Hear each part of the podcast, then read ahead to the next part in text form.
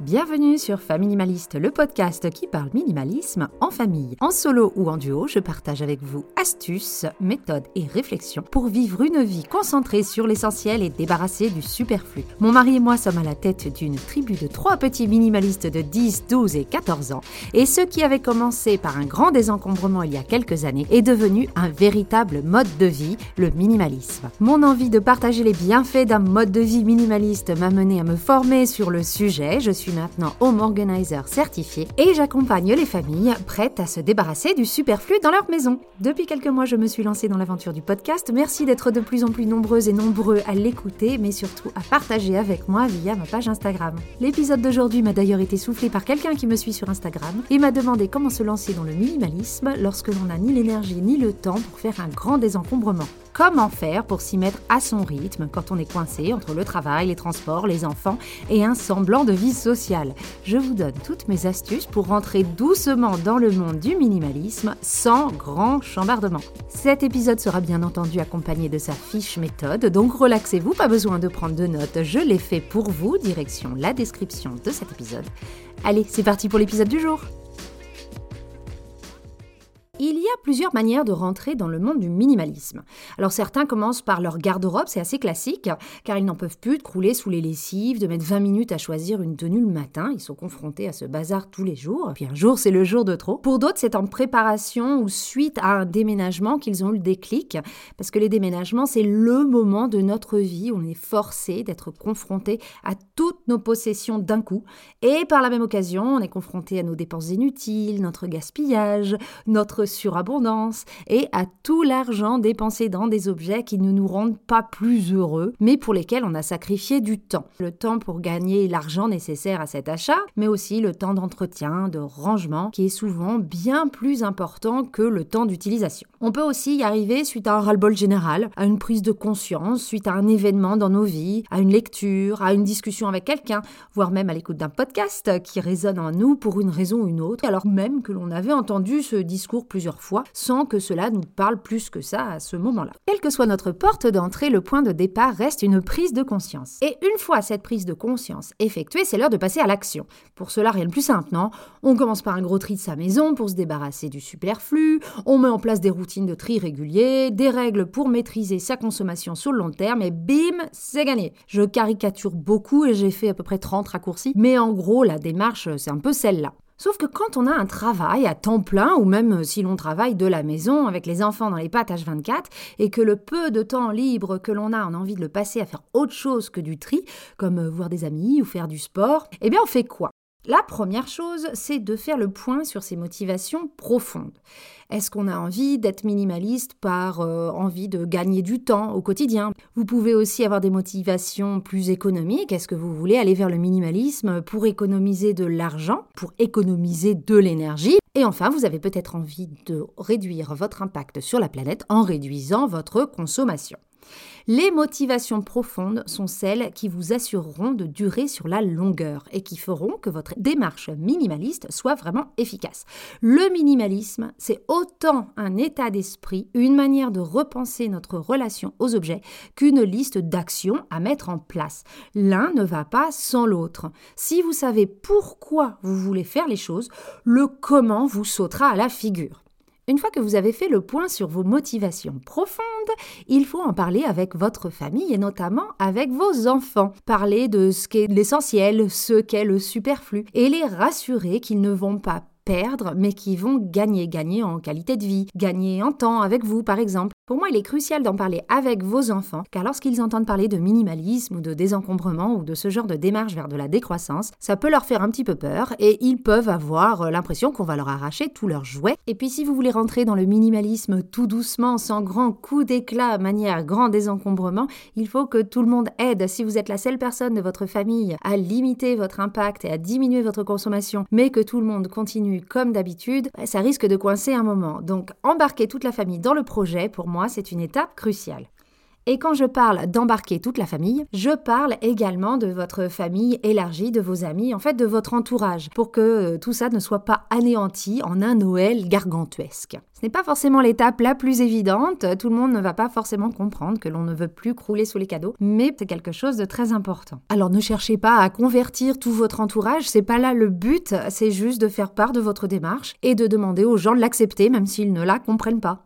Donc voilà pour moi les étapes de base. D'ailleurs, que l'on veuille rentrer dans le minimalisme par un grand coup d'éclat ou petit à petit, savoir pourquoi on fait les choses et avoir des alliés de notre côté, c'est absolument crucial. Alors maintenant que cette base est posée, quelles actions pratiques on peut mettre en place tous les jours pour arriver petit à petit vers ce mode de vie minimaliste? La première chose, si vous n'avez pas le temps de vous lancer dans un tri, mais vous voulez quand même vous lancer, c'est d'arrêter l'hémorragie. Ne plus acheter sans réfléchir ou par réflexe. Éviter de se dire oh bah tiens qu'est-ce qu'on va faire aujourd'hui? On va faire les magasins alors que clairement on a besoin de rien du tout. C'est d'arrêter vraiment cette fuite en avant. Pour cela, vous pouvez appliquer la méthode à chaque fois que vous voulez acheter quelque chose, que votre portefeuille commence à vous brûler les poches. La méthode bisou, je la récapitule dans la fiche méthode, j'en ai déjà parlé dans d'autres épisodes. On se demande si on en a besoin, c'est le B de bisou. Si ce besoin est immédiat, c'est le I. Si on a déjà des objets semblables, attention, hein, j'ai dit semblables, j'ai pas dit identiques. Le but c'est pas de se donner bonne conscience en disant ben non, j'ai pas de jean brut, mais en fait vous avez déjà trois jeans bleus. Alors oui, c'est pas tout à fait la même couleur, mais on peut dire qu'un jean bleu ou un jean brut, c'est un petit peu la même chose, non? Le haut de bisou, c'est pour origine. On réfléchit à l'origine d'un produit avant de l'acheter, d'où il vient, quel est son impact sur l'environnement, sur les gens qui l'ont fabriqué également. Alors ça, ça vous évite d'acheter dans tout ce qui est fast fashion d'un coup. Ça met également fin à tous les achats sur Amazon Hein, pour des objets en plastique à usage ou bien unique ou alors euh, très spécifique. Et le U de bisou, c'est pour se demander si la chose que l'on va acheter nous est vraiment utile. Cette méthode, une fois appliquée, est assez efficace pour arrêter cette hémorragie d'achat. La deuxième chose que l'on peut faire, c'est de repenser justement à nos motivations profondes. Est-ce qu'en achetant tel ou tel objet, je vais réussir à atteindre l'idéal que je me suis fixé? Est-ce que d'acheter cet objet m'aidera à avoir plus de temps, plus d'énergie, plus d'argent pour euh, atteindre mes objectifs? Ce que je vous le rappelle, le but ce n'est pas juste d'en avoir moins. Juste pour le fun, c'est d'en avoir moins mais pour arriver à quelque chose euh, qui nous plaît et qui nous parle c'est de retrouver notre essentiel. Donc on pense à son essentiel et on voit si cet achat nous aide à aller dans cette direction. Une autre méthode pour arrêter cette hémorragie d'objets qui rentrent chez nous, c'est de ne pas remplacer les choses tout de suite une fois qu'elles sont cassées. Et c'est pour ça que j'ai inventé cet acronyme FLAP qui marche plutôt bien. On aime bien les acronymes dans le monde du home organizing. Donc FLAP, c'est quoi? C'est quand quelque chose se casse, se dire est-ce que je peux faire sans ou est-ce que je peux louer? Est-ce que je peux m'abonner ou alors est-ce que je peux me faire prêter cet objet? Donc si la méthode bisou vous aide à faire des achats raisonnés, la méthode flap vous invite à considérer des alternatives à l'achat. Autre astuce pour limiter l'entrée des objets dans votre maison, c'est de dire non. Dire non aux échantillons, dire non aux cadeaux gratuits. Je sais que c'est pas forcément facile, on se dit toujours que quelque chose de gratuit, bah, euh, c'est toujours des économies de fait.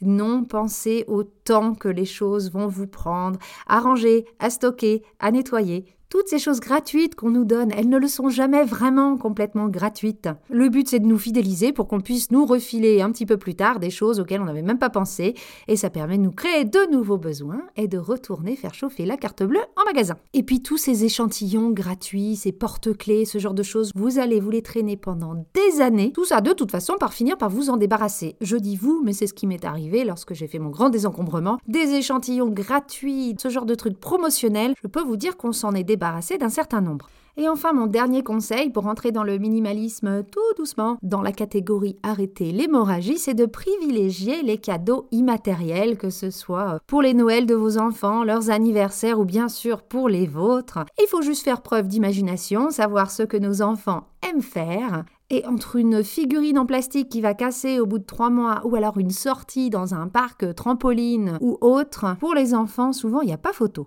Voilà donc mes conseils pour arrêter l'hémorragie. Maintenant, parlons du tri, du tri que l'on peut faire au fur et à mesure lorsqu'on n'a pas beaucoup de temps ou d'énergie devant nous. Faire du tri, c'est l'art de prendre des décisions. Les maisons encombrées sont souvent le résultat d'un problème de prise de décision par la personne ou les personnes qui y vivent. On n'a pas le temps ou alors l'énergie ou l'envie de prendre une décision et de se demander si on garde ou on jette quelque chose, donc on le met de côté, on le met sur dans notre fameux tiroir fourre-tout. On fait pareil avec les magazines que l'on a lus ou alors les paperasses qui traînent, on se dit qu'on s'en occupera plus tard et forcément le plus tard n'arrive jamais et un jour ça finit par déborder et là euh, on ne sait plus vraiment par où commencer. Donc quand vous voyez quelque chose qui traîne chez vous, dites-vous que ce n'est pas vraiment un objet qui traîne, c'est une vieille décision que vous n'avez pas prise. Donc pour vous aider à faire ce tri au fur et à mesure, il y a une règle du home organizing que l'on peut s'appliquer. On ne manipule un objet qu'une seule fois on prend la décision qui concerne tel ou tel objet lorsque l'on se rend compte que peut-être on n'en a plus besoin, on la prend ici et maintenant, je vous donne des exemples. Premier exemple typique lorsque l'on vit avec des enfants, ils nous ramènent tout un tas de dessins et de créations. J'ai eu l'occasion d'en parler plusieurs fois sur ce podcast, mais c'est vraiment la plaie lorsqu'on a des enfants. Eh bien, c'est de définir tout de suite, au moment où ils nous montrent leurs jolis dessins, une date de péremption. S'il était juste sympa à faire et pas très joli à regarder, à ce moment-là, on le jette tout de suite. Quand je vous dis pas très joli à regarder, c'est pas à vous de décider. C'est à votre enfant de décider. On lui demande est-ce que c'était rigolo à faire ou est-ce que c'est rigolo à regarder? Si c'était juste rigolo à faire, on le met tout de suite au recyclage. Si c'est rigolo à regarder, on peut dès maintenant décider d'une période de péremption. On l'expose pendant une, deux semaines, à vous de voir, et au bout de une ou deux semaines, à la benne. On fait ça avec les créations, mais on peut faire ça aussi avec les faire-part que l'on reçoit. On peut se dire que, bah, une fois qu'on a eu le faire-part de la naissance d'un enfant qui fête déjà ses trois mois, une fois qu'on l'a vu une petite semaine, on peut se donner l'autorisation de le jeter. On peut se dire la même chose pour les cartes d'anniversaire. Une fois l'événement passé, ou alors un ou deux jours après l'événement passé, on s'autorise à jeter les choses. Bref, le but est, lorsqu'on reçoit ce genre de choses que l'on sait être des choses temporaires, on prend la décision de leur durée de vie tout de suite. Et surtout, on s'y tient. Deuxième chose que vous pouvez faire pour trier au fur et à mesure de manière plutôt indolore, c'est si quelque chose est abîmé, on le répare tout de suite ou alors dans la semaine. C'est un peu comme la date de péremption en fait. On se donne un temps imparti pour pouvoir réparer cette chose-là. Si on n'a pas pris le temps de le faire dans la semaine ou les deux semaines qu'on s'est donné, alors on s'en sépare. Il n'y a pas de raison qu'on prenne plus le temps à ce moment-là. Si vous savez que vous aurez le temps d'ici deux ou trois semaines à le faire, à ce moment-là, on le marque dans son agenda et on se dit que tel jour, on va le passer à réparer cette chose-là. Si le, le jour est passé et que l'on n'a toujours pas réparé l'objet, on s'en débarrasse. Lorsque je fais du tri chez les gens, vous n'avez pas idée du nombre de choses abîmées ou cassées que l'on finit par jeter. la plupart du temps, les gens pensaient qu'ils auraient euh, les facultés ou le temps de pouvoir les réparer. Non, en fait, euh, quand les choses sont importantes pour nous, on arrive à les réparer très rapidement. Si on voit qu'on traîne un petit peu des pieds, c'est qu'au final, cet objet nous apporte pas grand-chose, donc il est temps qu'il sorte de notre vie. On s'est trompé, on refera mieux plus tard, promis. En ce qui concerne les objets complètement fichus, les trucs irréparables, par exemple un stylo qui ne fonctionne plus, on le jette aussi tout de suite. On ne râle pas dessus pour le remettre dans la boîte en disant mais c'est pas possible, il n'y a jamais un stylo qui marche dans cette baraque. Non, quand on voit que c'est le cas, on s'arrête deux secondes et on va jeter la chose maintenant. En plus, ça évite de râler la prochaine fois qu'on doit euh, reprendre ce stylo, parce qu'il y a beau avoir 50 stylos qui fonctionnent dans une boîte, chaque fois qu'on doit noter quelque chose alors qu'on est au téléphone, on prend toujours le stylo qui ne fonctionne pas. Donc épargnez-vous et jetez-moi ce stylo tout de suite. Pareil pour les choses périmées, que ce soit des médicaments, de la nourriture ou autre. Quand on s'aperçoit que quelque chose est périmé, on ne le remet pas dans le placard. Une chose que vous pouvez faire aussi, à la fin de votre traitement, ramenez tout de suite vos médicaments à la pharmacie. Ça vous évitera de les stocker chez vous. De toute façon, il faudra bien que vous vous en débarrassiez un jour. Donc non, on ne garde pas les médicaments pour plus tard. On a fini, on les rapporte. Donc voilà quelques astuces pour vous aider à prendre des décisions tout de suite sur l'instant pour éviter d'accumuler. Je vais quand même finir par vous parler de méthode de tri, comment on fait pour vraiment faire des séances de tri sans vraiment s'en rendre compte. Pour ça, j'ai quelques astuces. L'idée, c'est de trouver les moments dans l'année où on peut improviser une session de tri sans forcément l'avoir planifiée. Je vous parle par exemple des changements de saison. Quitte à changer les vêtements d'une saison à une autre, on en profite pour aller plus loin et diminuer le nombre de vêtements qu'on a. Quitte à sortir tous ces vêtements, autant le faire. Donc là, au moment où je vous parle, on est sur une fin d'hiver, on va bientôt arriver dans le printemps, donc d'ici quelques semaines, vous allez peut-être intervertir vos vêtements. Eh bien, au lieu de juste sortir vos vêtements d'été, profitez-en pour faire le tri de vos vêtements d'été et aussi le tri de vos vêtements d'hiver. Tout ce que vous n'avez pas mis cet hiver, a priori, on peut s'en séparer. D'ailleurs, si vous avez envie de plus de conseils sur une garde-robe minimaliste, je vous invite à écouter le podcast de la semaine dernière, c'est l'épisode 18. On a une vraie professionnelle, une coach en garde-robe minimaliste qui nous a abreuvé de conseils. Je ne peux que vous inviter à l'écouter. Donc profitez de ce changement de saison pour appliquer tous ces conseils. Une autre règle qu'on se fixe souvent lorsque l'on commence le minimalisme, et lorsqu'on a envie de le continuer sur le long terme, c'est la règle du 1 qui rentre, 3 qui sortent. Si vous voulez aller plus vite dans un tri mais sans grand désencombrement, faites-en même 1 qui rentre, 5 qui sortent à vous de voir, vous pouvez même faire plus. Alors, euh, c'est quoi un qui rentre, trois qui sortent ou un qui rentre, cinq qui sortent? Ça veut dire qu'à chaque nouvel objet qui rentre dans la maison, on en fait sortir trois, quatre ou cinq, à vous de voir, selon euh, votre capacité, selon le degré d'encombrement de votre maison. Ça peut paraître un petit peu effrayant, on peut se dire qu'on va pas y arriver, mais pour chaque nouveau magazine que vous faites rentrer, essayez de faire sortir un stylo cassé, deux autres magazines que vous avez déjà lus, le dernier vêtement sur lequel vous avez fait une tache de javel, ne soyez pas inquiet ou inquiète, vous allez en trouver des choses à vous débarrasser chez vous. Donc ce 1 pour 3 ou 1 pour 5 peut vous aider à faire ce tri de manière plus indolore. Un autre moment propice au tri, euh, on va dire surprise, c'est avant la rentrée, quand on fait un point sur les fournitures, on en profite pour diminuer et enlever les 1500 euh, post-it en trop, les 5 cahiers à moitié vides qu'on garde pour euh, faire du dessin mais qui sont jamais utilisés depuis l'année dernière.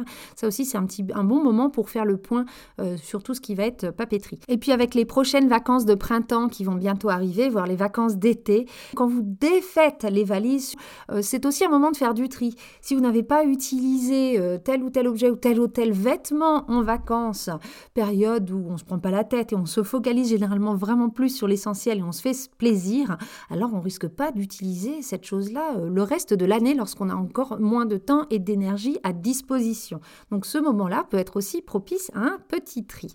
Et enfin, si vous voulez accélérer le mouvement, mais que vous n'avez pas envie de consacrer tout un week-end ou plusieurs week-ends à un grand désencombrement, c'est la technique du tiroir par semaine. Alors, un tiroir par semaine ou alors un meuble par mois, comme vous voulez. Définissez une petite zone qui vous paraît faisable par rapport à votre temps. Peut-être que vous avez une demi-heure par semaine à pouvoir consacrer au tri. Peut-être que c'est juste 15 minutes, peut-être que c'est deux heures. Et essayez de voir dans ce temps imparti, qu'est-ce que je pourrais trier au rythme d'un tiroir par semaine, bah, au bout d'un an, ça fait 52 tiroirs. Je sais, je suis assez forte en maths. Bah, ça finit par faire pas mal, non? Voilà donc les conseils que je pourrais vous donner pour rentrer doucement dans le minimalisme et commencer à réduire les choses sans y passer un temps fou. Si malgré tout cela vous êtes toujours coincé et que vous n'arrivez pas à diminuer votre stock, à établir des routines du tri, Faites-vous accompagner. Vous gagnerez un temps fou si quelqu'un vient chez vous ou même vous guide à distance. Oui, c'est un investissement, mais un investissement sur vous, sur votre sérénité au quotidien, sur une baisse de bruit ambiant créée par le bazar qui traîne et le surplus en général. Vous avez sûrement des home organizers dans votre région ou des personnes qui pourront vous accompagner à distance. Alors oui, je prêche pour ma paroisse, que je fais de l'accompagnement à distance, mais l'accompagnement, ça marche. Généralement, lorsque l'on investit du temps et un peu d'argent dans un projet, on met tout en place pour qu'on aille jusqu'au bout. Et le fait de se faire accompagner, c'est avoir quelqu'un qui vous suit, qui vous propose un programme de tri adaptable à votre situation et vous aide à rester motivé. C'est un peu comme avoir euh, sa propre pop-up girl qui en plus est spécialiste du sujet. Donc voilà pour tous mes conseils pour mettre des choses en place si vous voulez rentrer doucement dans la décroissance et dans le minimalisme, dans une vie débarrassée du superflu et enfin concentrée sur l'essentiel.